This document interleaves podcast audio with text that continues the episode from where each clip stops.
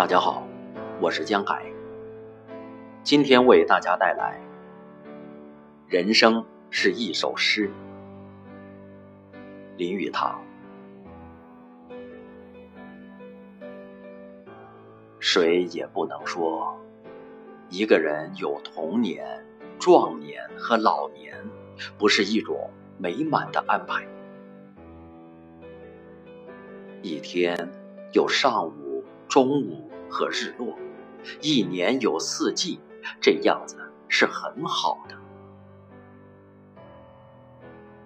人生没有什么好和坏，只有在那一季里什么是好的问题。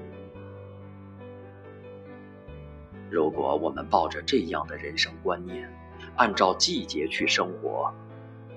那么，除了自大的呆子和无法可施的理想主义者之外，没有人会否认人生可以像一首诗一样的过了。莎士比亚曾在他人生七阶段的那节文章里，把这个观念更明显的表达出来。许多中国作家也曾说过此类的话。莎士比亚没有变成富于宗教观念的人，也不曾对宗教表示很大的关怀，这是可怪的。我想，这便是他所以伟大的地方。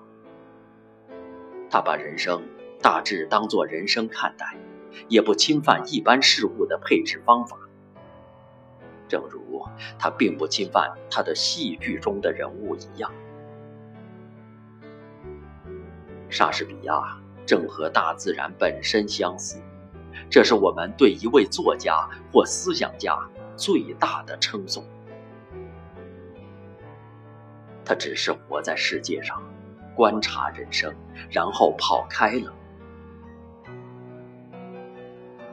生活就是这么精彩，变为富有韵味的诗歌。